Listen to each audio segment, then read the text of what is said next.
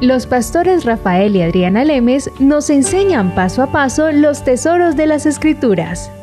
Descubriremos cuánto nos ama Dios y qué ha ganado para nuestro beneficio. Este programa es patrocinado por nuestros amigos, miembros y socios de Iglesia Palabra Pura y Blaze Ministries International. Rafael, estamos en nuestro tema de, Moisés, ¿cierto? Eh, haciendo una recapitulación, veníamos diciendo, eh, cuando uno recuerda en la iglesia y uno le decían, ¿por qué Moisés no entró a la tierra prometida? Entonces la respuesta, la típica, la que se viene a la mente de la gente, si de pronto alguien que no escuchó el tema pasado y está escuchando hoy el programa, a ver, les pregunto, ¿por qué Moisés no entró a la tierra prometida? Lo que se va a venir a la mente de las personas es porque golpeó la roca. Y la respuesta es, muy bien, le enseñaron bien porque golpeó una roca. Pero la aplicación que le daban a uno era, es que le dio mal genio y por el mal genio entonces usted no puede entrar a la tierra prometida si usted no controla eh, su temperamento. Entonces uno pensaba que esa era la enseñanza de la roca que Moisés golpeó, que por culpa de pegarle a una roca, él no entró a la tierra prometida y por lo tanto uno, cuando le da mal genio en ciertos aspectos de su vida, entonces uno no obtiene lo que Dios tiene para uno porque uno falló. Y eso está muy mal. Esa no es la aplicación de, de la roca de Moisés. Entonces en el programa pasado empezamos a estudiar qué fue lo que Dios le dijo a Moisés. Y a lo mejor lo que la gente no sabe, Rafael, es que hay dos ocasiones en que esta roca es mencionada. La mayoría de personas piensan acerca de la roca que Moisés golpeó, pero no saben la historia de la otra roca que Dios le dijo, de la otra historia no, de, la roca que Dios le dijo que sí la golpeara. Entonces, lo que sucede con la historia de Moisés está apartado por un periodo más o menos de 40 años de las diferencias de los dos tipos de roca. La primera vez Dios le dijo a Moisés que golpeara la roca. Y la siguiente vez, que fue más o menos 38 años después, Dios le dijo, háblale a la roca. Lo que hicimos el programa pasado fue leer la primera parte, que fue Éxodo 17. 17 correcto. En Éxodo 17 eh, mostramos ya la historia acerca de qué fue lo que le dijo Dios a Moisés y que Dios le dijo a Moisés, golpe, coge la vara, tu vara, con la vara que él ya había separado, eh, que ya había convertido unas aguas en sangre, es una vara de juicio. Dios le dijo que cogiera esa vara delante de los ancianos de, la, de, de Israel y que golpeara la roca y que la roca le daría agua. Y eso fue lo que él hizo, fue golpeó la roca y de la roca brotó agua. Les estaba comentando el programa pasado que cuando uno lee eso, uno dice, wow, estas historias tan impresionantes, que golpeó una roca y salió agua y, ¿no? Qué fantástico, suena muy, muy, muy fantástico y muy, muy interesante, pero como, ¿eso qué tiene que ver con Cristo? Y resulta que cuando uno lea historias del Antiguo Testamento, si uno no ve a Cristo reflejado ahí, es mejor dejarlas quieticas hasta que uno vaya entendiendo. Así como por ejemplo Abraham e Isaac era una representación de Dios con Jesucristo. O ahora Moisés y la roca también es una representación de Jesucristo. Pero si uno no ve a Cristo, entonces no le va a dar la luz del Evangelio que la persona necesita hoy día 2013 para mi vida. Claro. Entonces... Y, eh, Adriana, perdona, pero creo que terminamos la vez pasada con eh, hablando del, pasaje ese que acabas de mencionar, en el que Cristo es la roca. Y ese lo encontramos en el Nuevo Testamento, porque obviamente hablamos de la roca, hablamos de la roca, la, la roca es Cristo, pero hasta, hasta que no llegamos al Nuevo Testamento no lo vemos escrito. Sí, no lo sabíamos. Exactamente. Entonces, en Primera de Corintios, en el capítulo 10, empezando en el versículo 4, dice, y todos bebieron de la misma bebida espiritual, porque bebían de la roca espiritual que los seguía, y la roca era Cristo. Entonces, esa roca en la cual estamos hablando en Éxodos y en Números, donde vemos las dos historias de que uno le tenía que golpear a la roca y el siguiente le tenía que hablar a la roca, se estaba refiriendo a Cristo, la roca siendo Cristo. Y es muy interesante el, conocer y el distinguir la diferencia de los dos. Claro, tiene un significado impresionante que es lo que vamos ahorita a mostrarle a la gente que iba mucho más allá que Moisés golpeó una roquita y que por eso no entró a la tierra prometida, no, lo que Moisés hizo fue dañar completamente la pintura de lo que iba a pasar con el Cristo dos mil años después. O mucho, sí, muchísimos años después. Y lo vamos a comprobar hoy acerca con la escritura, porque cuando miramos Éxodo 17, cuando Dios le dijo, golpea la roca, era la representación de Cristo siendo golpeado, era la representación de Cristo siendo eh, azotado, era la representación de Cristo siendo sus manos clavadas, siendo sus pies clavados, siendo su costado clavado, poniendo las espinas sobre su cabeza, siendo latigado, siendo escupido, siendo golpeado con una vara en su cabeza, como también lo dice en el Nuevo Testamento, era la representación de Cristo completamente golpeado. Cristo es la roca. Tú lo acabaste de leer en Primera de Corintios. Capítulo 10 en el versículo 4. Eh, por favor, vuelve a repetir. Y dice, y todos bebieron la misma bebida espiritual porque bebían de la roca espiritual que los seguía y la roca era Cristo. Aquí está hablando de el pasaje de Moisés. Dice que todos bebían de la roca espiritual que era Cristo. Entonces, aquí el apóstol Pablo en 1 de Corintios nos está mostrando que cuando estamos leyendo un pasaje en Éxodo 17 está relacionado con Cristo. Génesis, Éxodo, Levítico, Números, Deuteronomio, todos los profetas, todos los profetas menores, todos los profetas mayores, todos los libros, salmos, proverbios, todos los libros hablan de Cristo. Pero mientras nosotros no entendamos y no descubramos qué es lo que dicen estos libros, nos estamos perdiendo de verdades profundísimas que hay en la escritura para nosotros hoy, para que comprendamos. Claro, y date cuenta, Adriana, como tú lo dijiste al principio del programa, perdona, esa es de la forma como vemos a Dios. La gran mayoría piensa que Dios se molestó con, Moisés y por esa razón, simplemente por haber golpeado, se molestó con él y porque tuvo mal genio y simplemente le dijo, no, ya no, ya no te dejo entrar a la tierra, a la tierra prometida. Y esa forma, de la manera como la gente ve a Dios, es como ellos se acercan a Dios pensando que mal he hecho porque si he, hecho algo mal, entonces Dios se va a molestar conmigo y no me va a bendecir. Así como con Moisés. Así, porque se lo hizo a Moisés porque no me lo va a hacer a mí. Entonces esa perspectiva, esa forma de ver a Dios que es incorrecta obviamente, pero de esa manera como han crecido, como han, como se han acercado y han, y han apreciado a Dios de esa forma, es de esa misma forma como han desarrollado su vida hoy día. Por lo tanto no conocen al Dios verdadero, no conocen a un Dios de amor, no conocen a la gracia de Dios, no la conocen, sino siempre están a la expectativa de qué es, qué es lo que yo he hecho mal para que Dios no me bendiga. Lo que estaba mostrándonos aquí el Padre con esta representación que estaba pasando en el Antiguo Testamento con Moisés golpeando la roca, era mostrando cómo Cristo iba a ser golpeado en la cruz y que de él iba a salir los ríos de agua viva, de ese sacrificio iba a salir la bendición para el hombre, para que el hombre pudiera beber del sacrificio que Cristo acababa de hacer en la cruz. Esa es nuestra agua, esa es nuestra sanidad, esa es nuestra prosperidad, esa es todo el gozo que Dios nos dio, esa es la paz a través de Cristo. Por eso Jesucristo dijo, yo soy el agua de vida. Entonces tenemos que beberla. ¿Cuándo Él nos iba a dar el agua de vida? Cuando Él fuera a la cruz, Él iba a pagar la maldición del hombre para que la bendición que nosotros no nos merecíamos la pudiéramos tomar de Él, de Cristo. Él es nuestra roca que fue golpeada para que la bendición saliera de Él. Así que Moisés, en esta representación que hizo en Éxodo 17,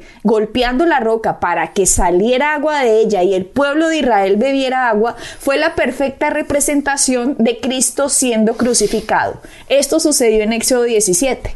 Y para las personas que a lo mejor dirán, pero ven, explícame un poquito cómo así que Cristo está ahí representado.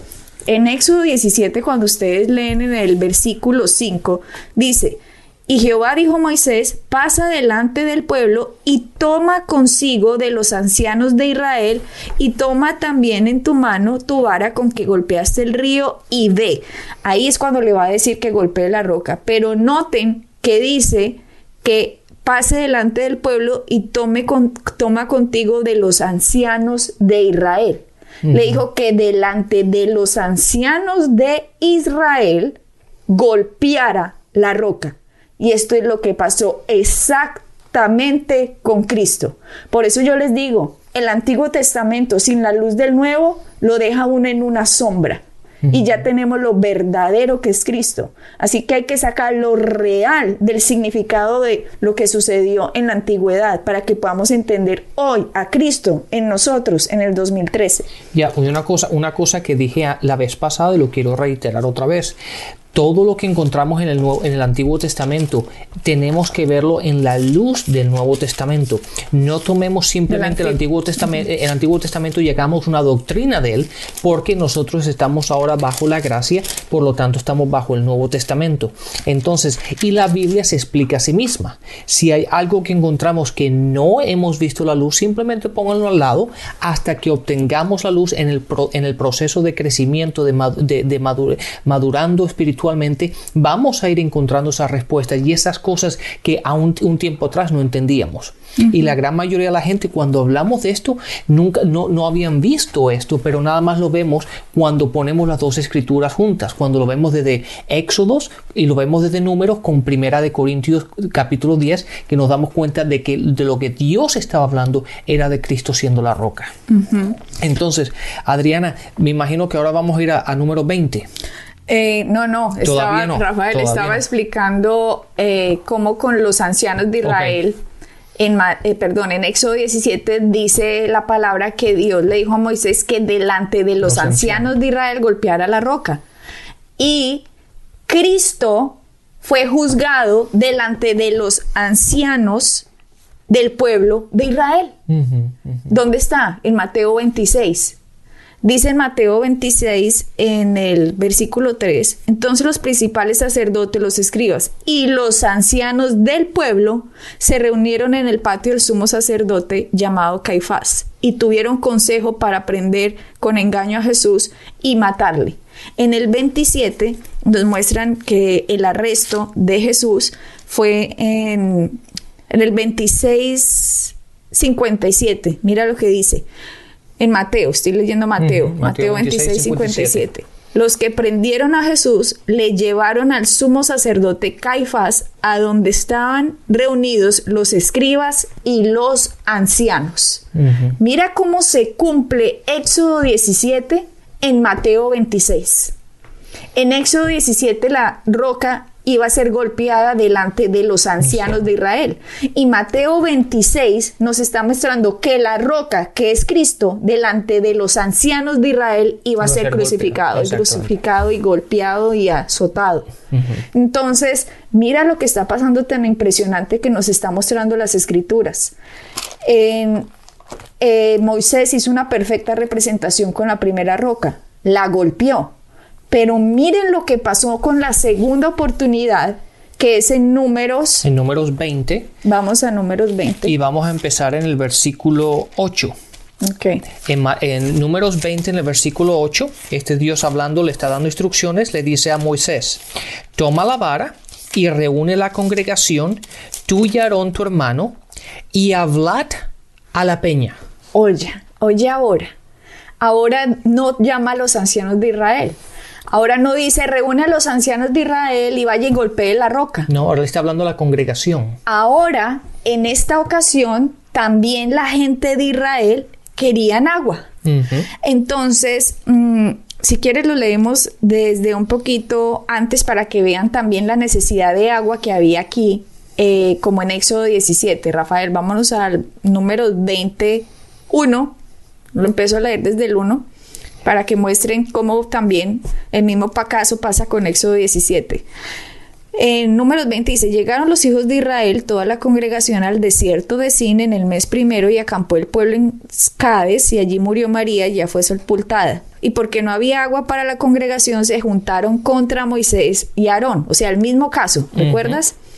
Y habló el pueblo contra Moisés diciendo, ojalá hubiéramos muerto cuando perecieron nuestros hermanos delante de Jehová, porque hiciste venir la congregación de Jehová a este desierto para que muramos aquí nosotros y nuestras bestias, y porque nos has hecho subir de Egipto para traernos a este mal lugar. No es lugar de cementera, de higueras, de viñas, ni de granada, ni aun de agua para beber.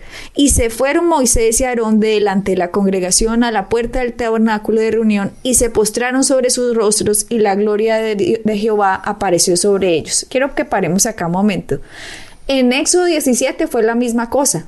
La gente empezó a murmurar. Exactamente. Ahora, años después, números 20. Seguimos en lo mismo. Seguimos en lo mismo. Sí, es que si uno fuese Dios, Mejor, mejor, mejor no lo decimos lo que pasaría, pero es increíble, es, es, magnífico como vemos aquí, como Dios responde, la gente murmura y, viendo todos los milagros que han hecho, como Dios ha hecho todo lo que ha hecho por ellos y la gente sigue murmurando. No, es que yo, tú dices, si uno fuese Dios, yo creo que yo de Dios, yo no tendría la paciencia que tiene Dios. Una vez yo, no, destruyamos todo el planeta porque y el universo, porque esto es, esto es, un caos. Mm.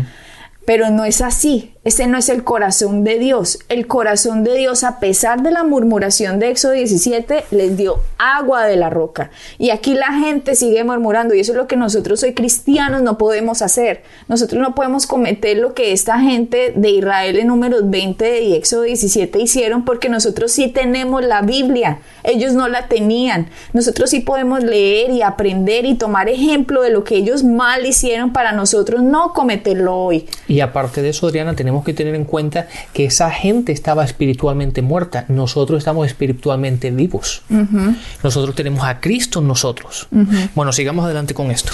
Entonces, eh, dice en el 7, y habló Jehová a Moisés diciendo, número 20, número 228 dice, toma la vara y reúne la congregación, tú y Aarón tu hermano, y hablad a la peña a la vista de ellos y ella dará su agua, y le sacarás aguas de la peña, y darás de beber a la congregación y a sus bestias. Mira esta, este pasaje ahora nos está diciendo que Dios ya le dijo, no la vaya a golpear Moisés, solo háblale, solo háblale.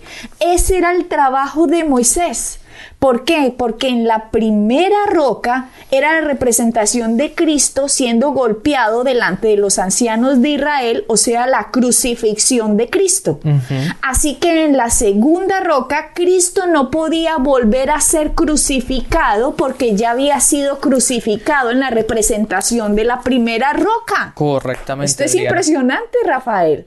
Entonces no hay que crucificar a Cristo otra vez. Entonces Dios simplemente le dice, háblale a la roca, háblale a la peña y ella te dará agua y darás de beber a la congregación y a sus bestias. Y mira lo que dice, hace Moisés en el 29. Entonces Moisés tomó la vara de delante de Jehová como él le mandó. Y reunieron Moisés y Aarón a la congregación delante de la peña y les dijo, oíd ahora rebeldes Primero que todo, Dios no le dijo que hiciera eso. Dios no le dijo que hiciera esto. Pero Moisés, como ya estaba hastiado, desobedeció a Dios y empezó a hacer lo que Dios le dijo que no hiciera. Llamó primero que todo a la congregación, los llamó rebeldes. Y más encima les dice, eh, oíd ahora rebeldes, os hemos ¿Os hemos de hacer salir agua de esta peña? Entonces alzó Moisés su mano y golpeó la peña con su vara dos veces y salieron muchas aguas y bebió la congregación y sus bestias. A pesar de que hizo eso, Moisés, Dios por su gracia les proveyó agua, aunque Moisés acababa de hacer una desobediencia fatal, fatal para la representación del Cristo. Exactamente. Adriana, entonces esto nos dice claramente que hoy día tú y yo no tenemos que golpear a Cristo otra vez porque ya el sacrificio está hecho. Lo que tenemos que hacer es aprender a hablarle a la roca, a hablar y confesar la palabra, porque el sacrificio ya está hecho. Eh, por eso vemos en las escrituras, porque vamos a crucificar otra vez de nuevamente, o vamos a crucificar nuevamente a Cristo una vez más. Ya Cristo ha sido crucificado, el sacrificio ha sido hecho. Lo que tenemos que hacer ahora es confesar la palabra. Y yo sé que ahora no, no, no, no nos podemos meter por esta, por esta línea, pero me estaba acordando de Marcos 11, cuando la palabra dice, háblale a la montaña, habla. Eso es lo que tenemos que hacer hoy. Esa es la función de nosotros de hoy día, de confesar la palabra, de hablar la palabra, de utilizar lo que el, poder de la lengua que está, en, nuestra, eh, que está en, nuestro, en nuestro alcance. Lo que hizo Moisés Rafael es prácticamente lo que hace la cristiandad hoy en día siguen golpeando la roca, siguen hablando en contra de la roca, siguen diciendo, ¿por qué Dios? En vez de gracias Cristo por lo que hiciste hace dos mil años atrás, siguen en vez de decir Gracias Señor porque por tus llagas hemos sido sanados. Entonces dicen, ¿por qué Dios me enfermas? ¿Por qué Dios haces esto? Golpean el sacrificio de lo que Cristo ha hecho y Cristo ahora está resucitado a la diestra del Padre como sumo sacerdote intercediendo para nosotros para que nosotros le hablemos al Cristo resucitado dándole gracias por lo que Él hizo hace dos mil años. No podemos seguir golpeando la roca con nuestras palabras Estamos golpeando la roca cada vez que desconfiamos lo que el sacrificio ha hecho por nosotros. Y eso fue lo que hizo Moisés. Golpeó por segunda vez la roca dañó completamente la representación de lo que Cristo iba a hacer porque Moisés debía hablarle, debía hablarle a la roca como Dios le había mandado, no golpearla. Aún así Dios le proveyó agua, aún así mucha gente recibe los beneficios de Dios por gracia y no porque le esté hablando a la roca. Pero nosotros podemos tener el entendimiento de cómo hablarle a la roca, de cómo hablarle a Cristo, de ser agradecidos, de adorarlo, de estar en adoración continua con Él por su sacrificio hecho por nosotros. Es estar de acuerdo con Dios, Rafael, en la sanidad. Gracias, Señor, porque por tu llagas fui sanado, como dice Isaías 53.5. Gracias, Señor, porque tú me muestras tu salvación. Salmo 91.16. Cuando uno tiene una necesidad financiera, Rafael, no es ponerse de acuerdo con la escasez que uno tiene en ese momento, sino con la provisión que ya la provisión. que ya ha sido que ya ha sido dada. Ahí está Adriana y vuelvo y quiero decir, quiero tomar un paréntesis para decir esto, porque es muy importante y esto es una cosa que a veces la gente lo malentiende, pero es muy importante. Hay muy pocas cosas en, en esta vida en la cual se necesita orar inmediatamente. Por eso siempre es bueno ir a las escrituras, averiguar qué es lo que dicen las escrituras, entender lo que dicen las escrituras y después orar. Porque cuando, si tú empiezas a orar y no entiendes lo que estás haciendo, muchas veces estamos golpeando la piedra en vez de hablándole a la piedra. Entonces lo que tenemos que hacer es mirar qué es lo que dicen las escrituras, qué provisiones tenemos, cuáles son las, las provisiones que la palabra nos da, lo que Cristo ha hecho en la cruz para y por nosotros. Y con esa base, con esa información, con, esa, con esos fundamentos, podemos ir a, la oración de una manera segura porque sabemos que la provisión ya ha sido, ya ha sido dada. Así es. Entonces vamos, Rafael, en el siguiente tema a ampliar un poquito sobre esto, la diferencia entre golpear y hablarle a la roca, que es nuestro Señor Jesucristo. Bueno, bendiciones y hasta la próxima. Bendiciones. Pueden bajar nuestras enseñanzas en www.iglesiapalabracura.com y visitarnos en nuestra sede en la calle 21326.